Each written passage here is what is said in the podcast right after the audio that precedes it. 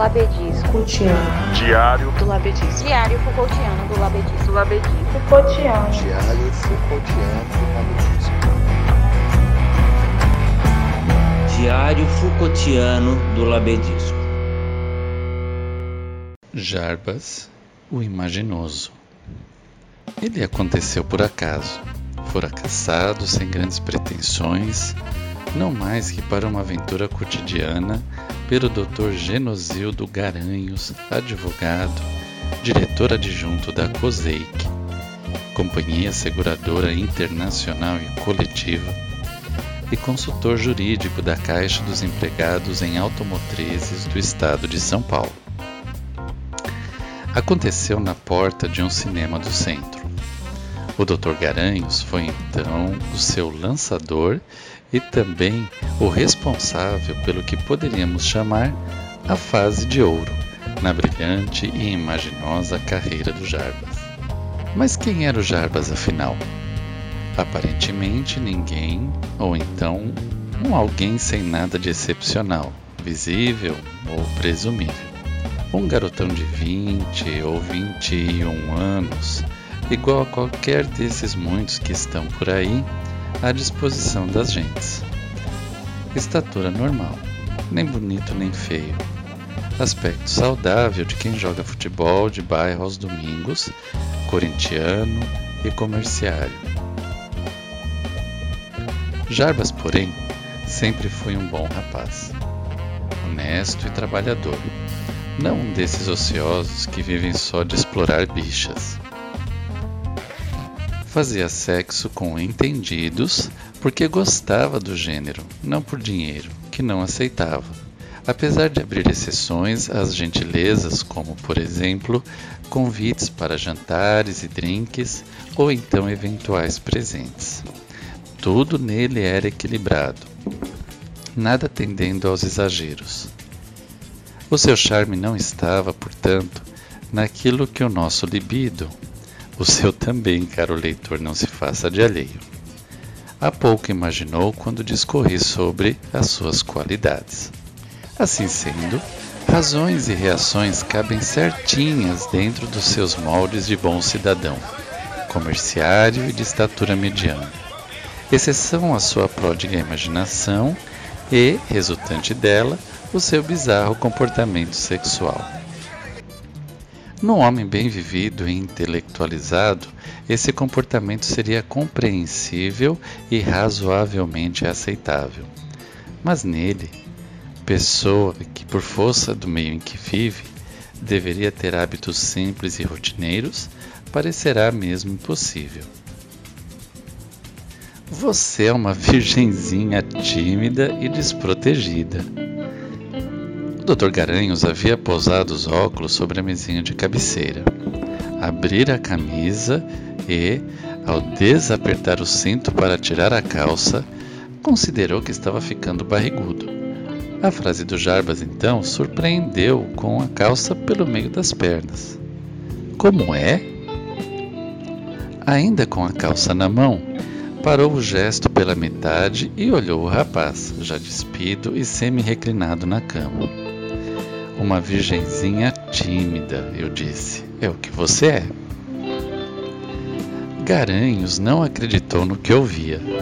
Uma gozação, sem dúvida.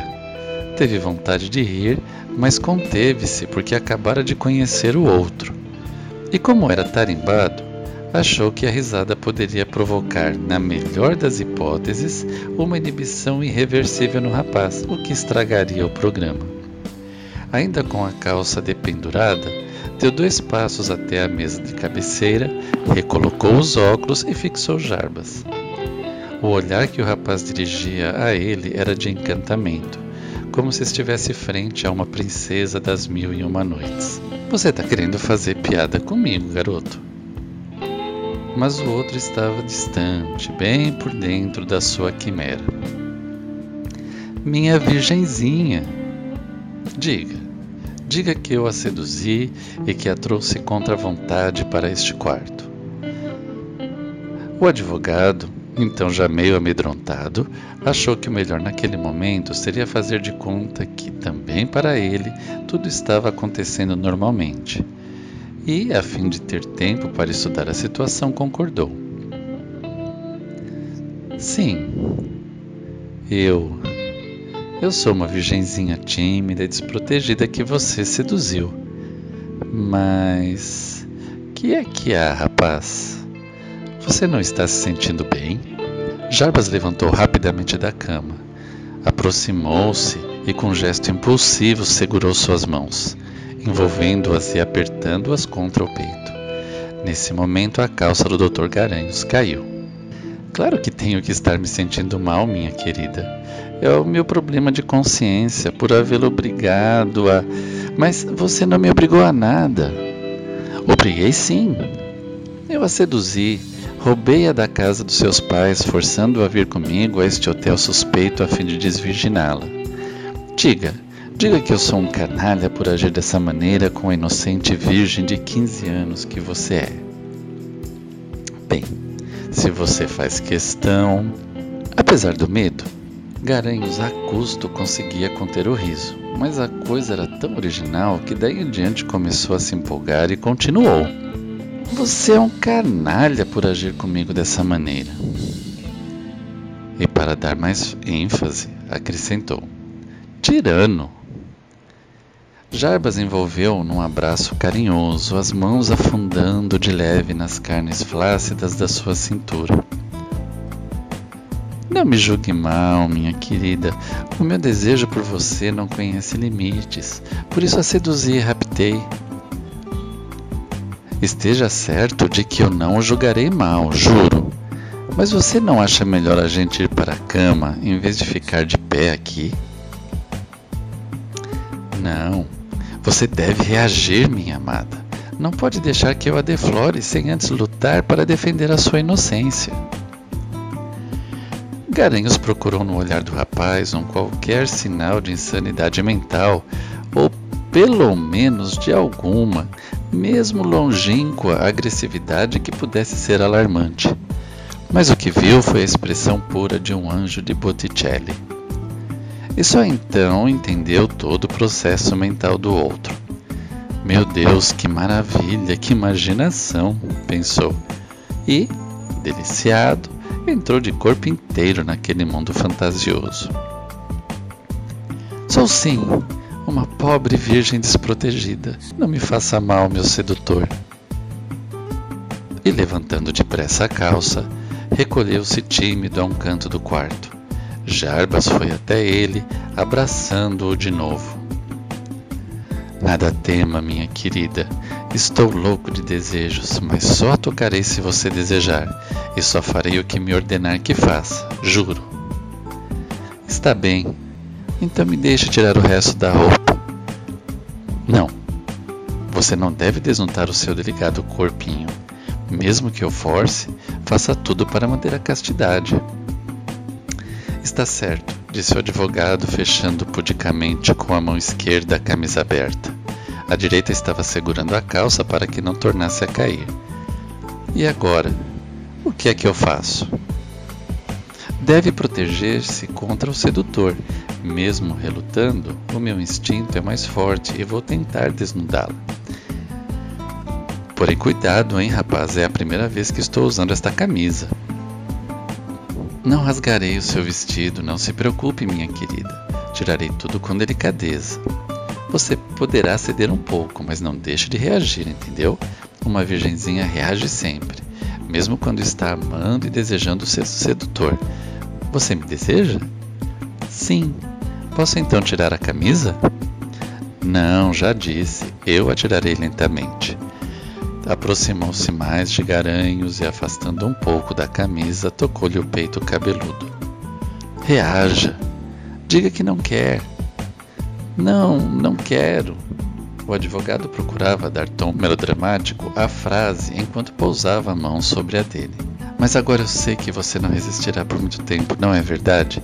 Você não está resistindo à minha sedução. Diga, diga. Sim, é verdade. Eu não estou resistindo. E não estava mesmo. As mãos do rapaz já haviam tirado a camisa e deslizavam pelo seu peito, ombros, costas e braços. O advogado estava empolgado. Chegou a vez da calça. Devagar, Jarbas abriu a mão de Garanhos, que a mantinha presa à altura da cintura, e ela foi de novo parar nos pés. A seguir, como uma donzela obediente, o executivo alçou uma perna e depois outra para que o rapaz a soltasse. Reaja! Você está se entregando depressa demais. O que é que eu posso fazer? Você é mais forte que eu. Fuja de mim! Corra pelo quarto! Com um pulo, ele escapou e deu uma corridinha para o outro lado do cômodo. Jarbas correu também a persegui-lo. O outro driblou, correu para o lado oposto e jogou-se na cama, simulando ter caído acidentalmente. O garotão agarrou e, debruçado sobre ele, beijou e acariciou-lhe as costas, excitado. Agora você quer ser desvirginada, não quer? Diga, diga que quer. Não sei se já posso. Pode sim. Então quero.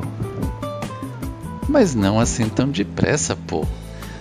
Deve antes relutar, me empurrar, me arranhar, resistir. Mas não sei se irei resistir por muito tempo. Você me excitou muito com essa brincadeira. Mas você precisa resistir mais à minha sedução. Você é uma virgem inocente, tem que se convencer disso. Sou uma virgem inocente, sou uma virgem inocente, sou uma virgem inocente. Vou tentar arrancar a sua calcinha. Reaja, defenda-se. Garanho segurou como pôde a cueca. Acho que esta agora ele vai rasgar, pensou. Mas Jarbas era um desvirginador delicado e, como antes, foi pouco a pouco abrindo as mãos do outro e bem devagar o despiu. E agora? Será que ele vai finalmente resolver? Eu já desnudei você todinha, minha virgem louca. Está ansiosa para ser deflorada por mim, não está? Diga. Estou. Mas não deve. Proteja o seu sexo, menina. Não vê que eu estou devorando com os olhos? Na dúvida sobre o que proteger, o Dr. Garanhos pôs uma das mãos na frente, outra atrás. Jarbas tornou a deitar sobre ele com seu corpo quente, o sexo excitado cutucando. Não tenha medo, minha querida. Farei tudo bem suavemente. A virgenzinha ingênua vai se transformar numa mulher feliz. Agora confie em mim. O Dr. Garanhos custou acreditar que aquilo tivesse mesmo acontecido. Jarbas não tinha telefone em casa, só na loja onde trabalhava. E assim mesmo, só podia ser chamado no final do expediente. Desejoso de repetir, ou quem sabe, continuar a aventura, telefonou três dias depois. Acho que não vai valer a pena, respondeu-lhe o rapaz. A gente agora não terá muito o que dizer um ao outro. Talvez mais tarde, quem sabe. Mas, querendo, me recomende aos seus amigos. E foi o que o advogado fez. Um mês depois, a farsa da deflorada desprotegida já havia testado todos os do seu grupo para o papel título, e as impressões coletivas foram transmitidas e retribuídas nas reuniões ou no bar gay que eles frequentavam.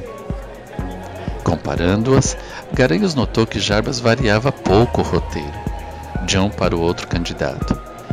Ele não é então a pessoa imaginativa que eu pensava. Mas Apesar de o assunto ter se desgastado tantas e tantas vezes, fora comentado na roda de amigos, ou talvez mesmo por isso, Garanho sentiu vontade de reencontrar o rapaz. Além do mais, o corpo do outro lhe agradara. Ele dissera que talvez mais tarde, quem sabe. Já se havia passado um mês. Bateu um fone e o garotão acedeu. Como da primeira vez, Garanhos despiu parte da roupa Desabotou a camisa, deixou os óculos para 4 graus de miopia. Sobre a mesinha da cabeceira, observou um tanto fora de foco o outro nu e reclinado sobre o leito e soltou a frase que já conhecia de cor por havê-la dito e pelas vezes que ela fora repetida pelos amigos. Sou uma virgenzinha tímida e desprotegida acompanhou a fala com um gesto recatado de fechar a camisa, esperando que a representação estivesse saindo ao gosto do rapaz. O que é isso, sua debochada? Uma puta velha escolada como você querendo passar por ingênua? Mas, ô Jarbas, não tô entendendo. Não está entendendo, não é? Pois eu explico, sua prostituta. Você é uma velha, solteirona, que até hoje não conseguiu arranjar marido e que vive por aí se entregando ao primeiro que queira te comer. Você precisa de homem, e quanto mais homem tiver, melhor, não é, sua puta? Você quer, não é? Pois então, você já arranjou o seu macho de hoje. Está aqui. Bateu com força a mão no peito e, antes que o advogado se refizesse do susto, arrancou-lhe a roupa e jogou-o sobre a cama. Irradiou em voz alta tudo o que estava acontecendo, alternando as impressões com as ordens do que queria que o outro dissesse e fizesse e tudo numa base bem diferente da anterior, sem dispensar também uma certa dosagem de agressão. Cena terminada e refeito do susto, o advogado achou que, apesar da maneira como a aventura tinha sucedido, ela fora tão excitante, ou talvez mais que a anterior, principalmente pelas renovadas possibilidades imaginativas do rapaz. Pretender uma sessão nostalgia e de repente se vira participante de uma cena neorrealista, inédita e inesperada. Desculpe, Jarbas, não sei se você vai se aborrecer se eu perguntar, mas aquela outra história da Virgem, você não está mais. Não, aquilo foi só até o mês passado. A gente precisa se renovar, você não acha? Tchau. Me recomende aos seus amigos, tá? É claro que a cena de solteirona prostituída repassou todos os do grupo, com pequenas variações como sempre, e que foram igualmente transmitidas e retribuídas nos bate-papos do bar gay. No início do mês seguinte, o advogado, então já bastante confiante na imaginação do comerciário e nas mutações mensais, telefonou marcando um novo encontro. No quarto, como das vezes anteriores, Garanhos despiu parte da roupa e aguardou as ordens, que vieram logo em seguida. Tire o resto da roupa e fique de quatro sobre a cama. Hoje você vai ser a minha Camila, do Jardim Zoológico da Água Funda.